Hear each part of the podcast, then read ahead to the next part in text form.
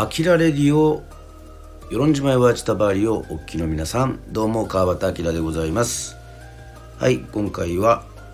43回でございますけどもちょっと短めの放送、えー、レターです、えー、レターを、えー、告知させていただきます。さあ本日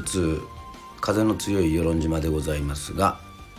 ね満月ということでございまして土曜の夜はスナックアキラ。ねでございます。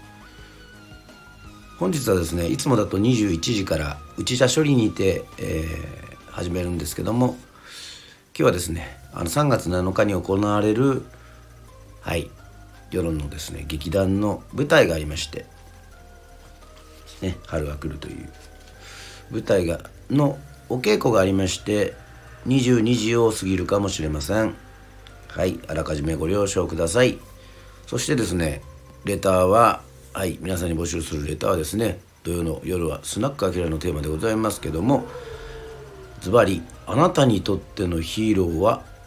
ヒロインは誰ですか？でございます。あなたにとってのヒーローヒロインは誰ですか？はいえっとまあね前回の放送でね、えー、岡本太郎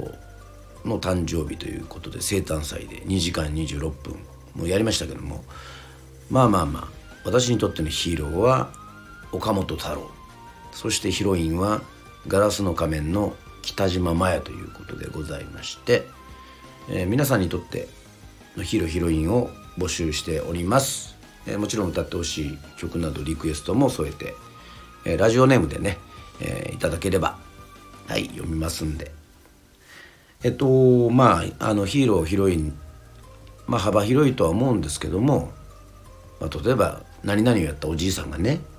あの私にとってのヒーローであるとかあの